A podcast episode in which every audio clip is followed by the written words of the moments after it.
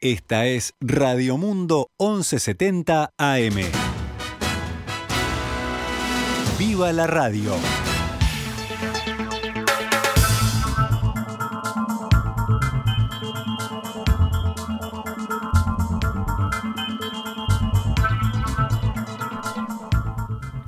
Doce horas 19 minutos, damos comienzo a una nueva edición de Noticias al Mediodía la primera de este quinto mes del 2022. Este lunes 2 de mayo actualizamos la información.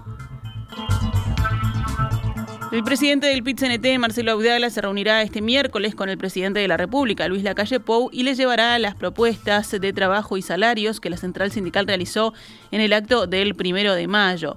Abdala dijo en declaraciones a subrayado que estamos depositando mucho interés en la reunión que tenemos el miércoles con el presidente de la República. Nosotros vamos a entregar un documento breve con las propuestas que hicimos en el acto del primero de mayo. En ese sentido, el presidente del PITCNT indicó que el Poder Ejecutivo eh, tiene algunas cuestiones que las podrá responder de inmediato y otras las va a estudiar. Espero que en algunas de las propuestas para el salario y trabajo de la gente que hizo el PITCNT se aplique, agregó Abdala. Y yo creo que las propuestas centrales tienen que ver para una situación donde crece la desigualdad, aumenta la riqueza, pero se disminuye la participación de trabajadores y jubilados en la riqueza nacional, propuestas que generen trabajo y que generen salario, digamos.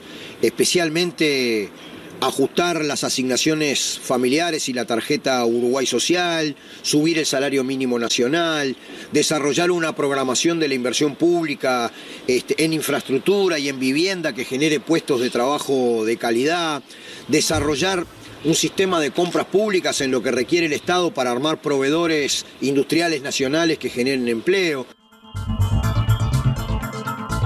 Consultado sobre la estimación del ministro de Trabajo Pablo Mieres de crear alrededor de 40.000 nuevos puestos de trabajo durante este año, Abdala indicó, siempre el trabajo es bienvenido, el problema es la calidad del empleo.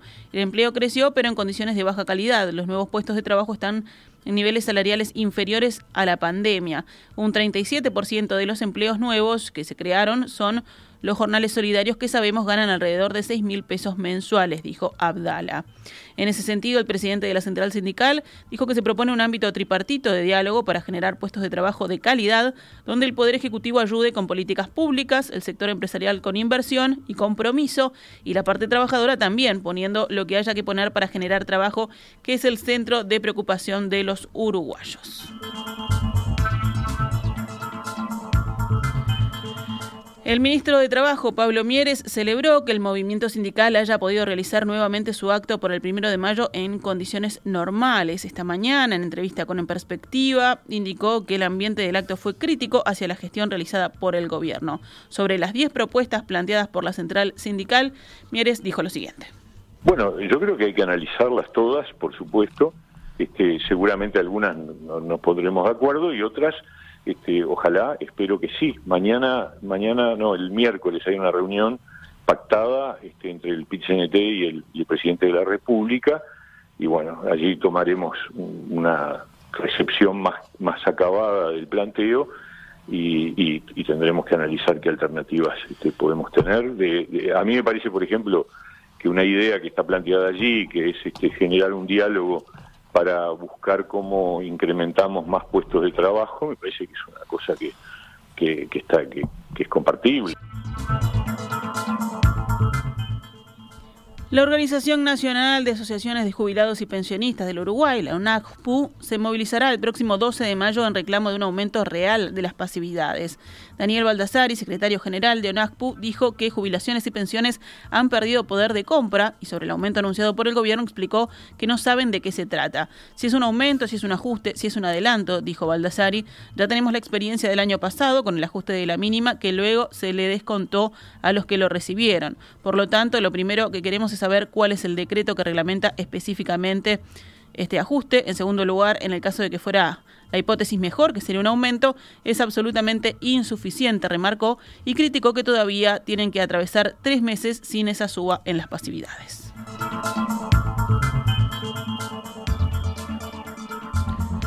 Hoy lunes habrá una reunión tripartita con el Ministerio en el Ministerio de Trabajo, debí decir, en busca de una solución que destrabe el conflicto del sector lácteo. Enrique Méndez, de la Federación de Trabajadores de la Industria Láctea, lamentó que se llegue a la instancia con intermediarios, ya que será a través del Ministerio de Trabajo y no a través de un diálogo que pueda avanzar con la Cámara de la Industria Láctea.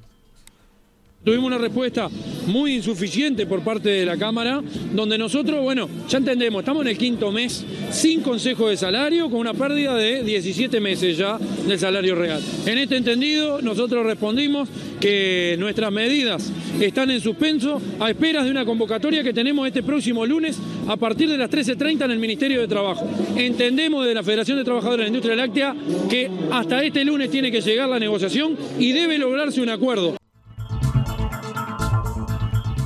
Desde las 10 de la mañana estaba reunido el plenario nacional de la Federación de Trabajadores de la Industria Láctea con, según dijo Méndez, toda la voluntad política para poder llegar a un preacuerdo. Ya estamos en el quinto mes, no podemos seguir perdiendo salario y no podemos tener a nuestras compañeras y compañeros sin consejos de salarios. Esperemos que la misma voluntad se vea desde la Cámara. Si no hay avances, el gremio evaluará en plenario profundizar las medidas que podrían afectar el abastecimiento de productos.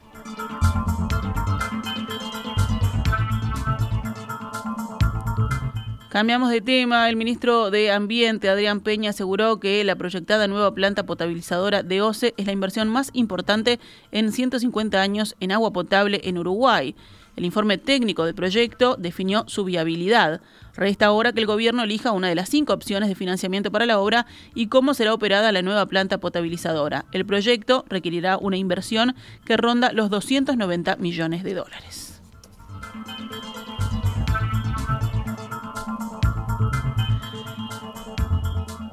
Esta tarde se realiza la ceremonia de apertura de la conferencia anual por el Día Mundial de la Libertad de Prensa, organizada por la UNESCO, la Organización de las Naciones Unidas para la Educación, la Ciencia y la Cultura.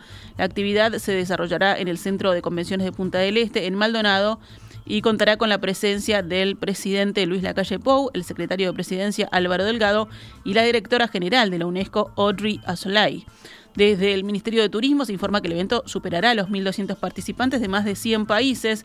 Además, Montevideo y Colonia tendrán actividades que formarán parte de este evento. Hoy lunes comenzarán las obras de saneamiento en la Rambla Tomás Berreta de Carrasco, que insumirán un mes de trabajo y una inversión aproximada de 4 millones de pesos. Los trabajos se harán en tres etapas, lo que llevará a que el tránsito se vea afectado mientras se lleven adelante. La Intendencia de Montevideo informó que las obras consisten en sustituir 41 metros de longitud del colector pluvial de un metro de diámetro que toma la cuneta que proviene del Lido y cruza la Rambla para descargar en la playa Carrasco. La ejecución de la obra irá avanzando desde la costa hacia la línea de edificación lado norte, que afectará la circulación de una senda, por lo que el tránsito vehicular se canalizará por la senda contraria provisoriamente. Se planifica implementar carriles dinámicos en horarios definidos dados por volúmenes de tránsito que se registran en el correr del día. Una franja de las 6 de la mañana a las 12 del mediodía con dos carriles hacia el centro y el resto del día con dos carriles hacia el este, según informa la comuna en su sitio web. En el panorama internacional, Ucrania dijo hoy que sus drones hundieron dos lanchas patrulleras rusas cerca de la isla de las serpientes en el Mar Negro. Los barcos rusos Raptor fueron destruidos hoy al amanecer cerca de la isla de Serpientes, según informó el Ministerio de Defensa de Ucrania en un comunicado distribuido en las redes sociales. El Ministerio también publicó imágenes aéreas en blanco y negro que muestran una explosión en una pequeña embarcación militar. Las patrulleras Raptor pueden llevar tres tripulantes y 20 personas, suelen estar equipadas con ametralladoras y se utilizan en operaciones de reconocimiento o desembarco. La isla de la Serpiente se convirtió en símbolo de la resistencia ucraniana después de que un grupo de guardias fronterizos ucranianos rechazara la intimación de rendirse lanzada desde el navío ruso Moskva.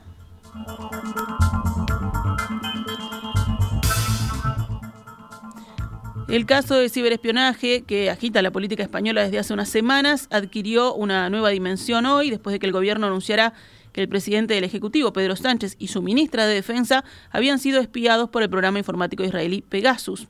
En una conferencia de prensa convocada de urgencia en Madrid, en pleno feriado en la región, el ministro de la Presidencia, Félix Bolaños, informó que los teléfonos celulares de Sánchez y de Margarita Robles fueron infectados el año pasado por este software espía creado por la compañía israelí NSO objeto de numerosas investigaciones en todo el mundo.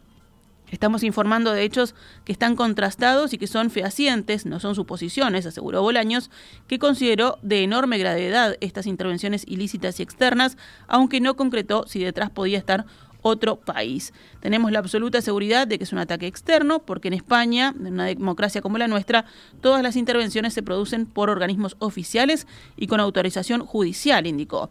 En este caso se ha producido no se ha producido ninguna de las dos circunstancias, por eso tenemos la seguridad de que es una intervención que es externa, subrayó el ministro.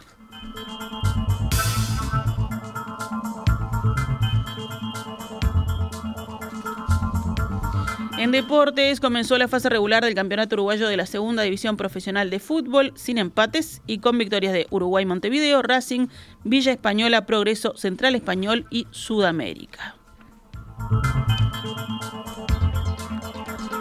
Si hablamos de atletismo, el atleta uruguayo Emiliano Laza ganó medalla de oro y batió el récord nacional en la etapa del World Continental Tour que se disputó ayer en San Pablo. Laza saltó 8,28 metros, con lo que se clasificó de forma directa al Mundial de Oregon en Estados Unidos, que se llevará a cabo entre el 15 y el 24 de julio próximos. En esta competencia, la uruguaya Débora Rodríguez había obtenido la medalla de oro en 800 metros y se clasificó también al Mundial.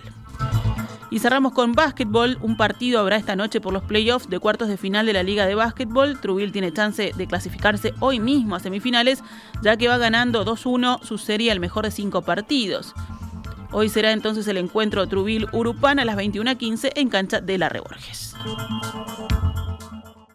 Esta es Radio Mundo, 1170 AM. ¡Viva la radio!